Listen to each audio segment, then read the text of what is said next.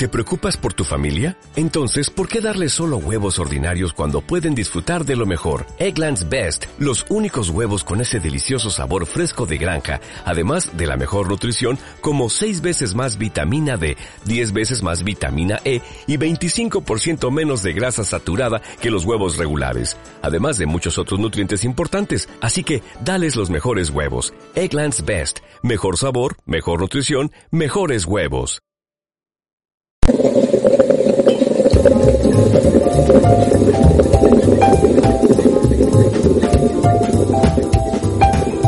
Hoy en Planeta España, en la hora del café, vamos a coger nuestro cohete interplanetario y nos vamos a ir hasta la Columbia Británica, en Canadá. Nos vamos a ir hasta Vancouver, donde tenemos a un Spaniard, Charo, que lleva ya bastante tiempo por allí y que creo que tiene muchísimas cosas que contarnos. Buenos días, Charo, ¿qué tal? Buenos días, Ángel. ¿Qué tal? Pues muy bien, muy bien. Aquí empezando el día en, British Columbia, exactamente, en la otra punta del mundo. Eh, ¿qué, tal, ¿Qué tal habéis llevado el confinamiento por allí? Se ha llevado, bueno, ha sido difícil yo creo que, que, en todo el mundo, ¿no? Cerraron todos los comercios, todas las escuelas, la gente empezó a trabajar desde casa. O sea que sí que hubo confinamiento como tal, pero teníamos la opción de salir todos los días, no teníamos limitación horaria podía salir a pasear guardando la distancia de seguridad de dos metros, pero es verdad que no está tan más masificado como, como en España, entonces es más fácil. Es más fácil no encontrarte gente, tener más libertad para moverte. Bueno, ya metiéndonos en la entrevista, la primera pregunta es obligada siempre en la hora del café y es, ¿a ti cómo te gusta el café por la mañana? ¿Cuál es el café que te despierta, el que te pone las pilas? El café que a mí me despierta es corto de café, porque me pone las pilas muy rápido y con mucha leche. Bueno, ya hemos dicho que estás por ahí por Vancouver. Eh, ¿cómo, es que estás por allí? ¿Qué es lo que, es lo que estás haciendo allí? Pues yo soy profesora, eh, mi pareja es animador de 3D y todas las compañías están entre Estados Unidos y Canadá. Así que, bueno, pues eh, al final hay que tomar decisiones y el tópico, ¿no? Pues me viene por amor y siguiendo un poco, pues, pues a la pareja. Así que así acabé aquí. ¿Qué tal es la vida por allí, por Vancouver? Es tranquila, es tranquila, es agradable, tiene calidad de vida, eh, se vive bien, la verdad que se vive bien. Hace falta un sueldo importante porque los alquileres son caros, la comida es cara, el ocio es caro, entonces, bueno, sí que necesitas tener un poco de, de sueldo ahí para apañártelas, pero se vive bien, se vive bien. Es seguro, es tranquilo, hay muchos españoles con los que nos relacionamos, así que estamos como en casa, casa. ¿Cuáles son los tres, cuatro atractivos turísticos de allí de Vancouver que tú destacarías o de Canadá en general que le dirías a tu gente para, oye, veniros para acá que tenéis que conocer esto? Pues yo creo que si vienes a conocer la ciudad no te puedes perder Stanley Park, que es un parque muy grande que está en el corazón de la ciudad, en downtown.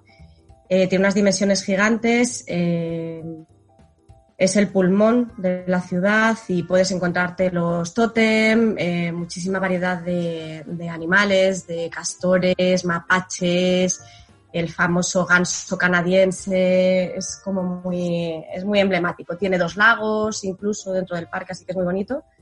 Eh, Granville Island es un mercado de alimentos que a mí me gusta bastante y puedes ir a tomarte un café, mm, ver todos los barcos, la zona de la costa, comprar todo tipo de artesanía, así que sería todo otro atractivo turístico. Eh, el puente de Capilano es un puente colgante sobre el río Capilano, que también es como muy popular y la verdad que las vistas son bastante impresionantes, pero da vértigo. O sea que si tienes vértigo, mejor que no, que no lo visites. Y es verdad que todos los amantes del esquí, pues Whistler, las montañas mm, para escaparte durante el invierno, los días de frío y nieve y irte para allá. Así que yo creo que serían los cuatro, los cuatro principales, destacaría. ¿Qué fuerte tiene la cultura canadiense o los canadienses, por decirlo más en general? Eh, ¿Qué fuerte tienen, qué elemento cultural, de trato humano, eh, bueno, puede ser en cualquier ámbito, ¿no? Eh, ¿Qué fuerte tienen que nosotros deberíamos aprender un poco en España o que si lo asumiéramos en nuestra cultura ganaríamos dos o tres puntitos?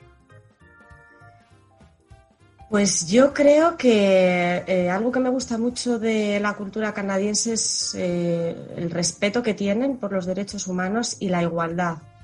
Igualdad en todos los aspectos. Eh, hombre y mujer lo destacan muchísimo, que son totalmente iguales ante la ley, los mismos derechos, y eso es algo que, que los españoles pues aún están luchando por conseguirlo y creo que aquí sí que han avanzado bastante en ese aspecto.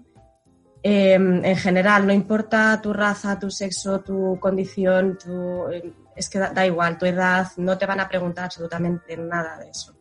Hay una libertad absoluta y eso es algo que me gusta mucho. Y que en España seguimos teniendo muchos prejuicios, entonces sí, creo que destacaría que es su punto fuerte. Y al revés, ¿qué elemento no tienes por allí a nivel cultural de trato humano, de gastronomía, que es siempre lo más recurrente? Que ya empiezas a echar de menos cuando tienes un, tiempito ya por allí? En gastronomía se echa de menos todo aquí, porque el porcentaje asiático es muy alto en, la población. Entonces encuentras sushi maravilloso, todo tipo de, platos tailandeses, vietnamitas, eh, pero claro, ahí sí que se echa mucho de menos. Y luego también es una cultura más fría que nosotros. Eh, cuando conoces a alguien, pues vas a, no sabes, ¿no? Siempre tienes la mano, la distancia, el, respeto al espacio y sí que se echa de menos un poco la cercanía que tenemos los, españoles. ¿Y alguna anécdota que te pasara al principio cuando llegaste allá a Canadá por, por desconocimiento del idioma, por choque cultural? ¿Alguna, alguna anécdota que se pueda contar y que, y que recuerdes especialmente?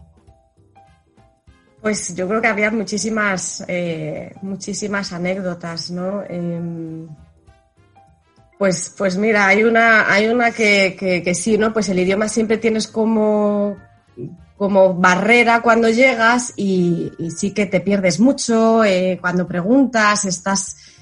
Iba con, con, dos criaturas por allí que estaba trabajando con niños y demás y me dijeron una cosa en inglés que yo no entendí, ¿no? Entonces pensé, pues ¿qué pasa? Yo decía, pues no, no sé qué es lo que me ha dicho, es que me está diciendo que, una de las ruedas había pinchado y que estaba plana. Y entonces yo pensaba que te estaban llamando, o sea, era como una, tontería, pero bueno, que al final no reconoces el, idioma y dices, pues no, no sé, ¿no? Te pasa medio de la calle. Anécdotas muchas, te pasan muchas cosas por desconocimiento. Pues mira, otra cosa que sí que me ha pasado en la ciudad es que tienes que tener mucho cuidado con las gaviotas y los cuervos porque atacan, atacan, vas paseando y en época de cría bajan directamente y te arrancan el pelo, mm, te quitan lo que tengas de gomas o pasadores de, del pelo y tienes que tener cuidadito.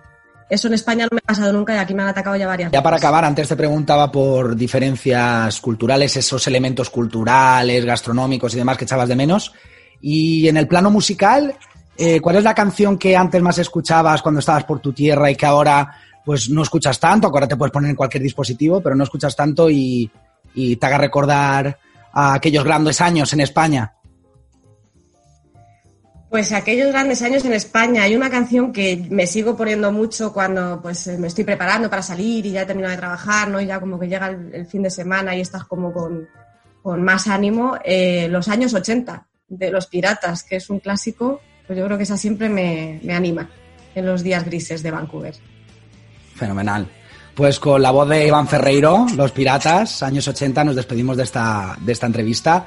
Muchísimas, muchísimas gracias por, por entrar aquí, prestarnos tu voz y entregarnos un trocito de tu historia, en definitiva de tu alma, y decirte que esta es tu radio, que vas a tener el micrófono abierto siempre para todo aquello que nos quieras contar. Eres bienvenida. Y eso, pues, muchísimas gracias. Muchas gracias, Ángel. Un placer. Un fuerte abrazo.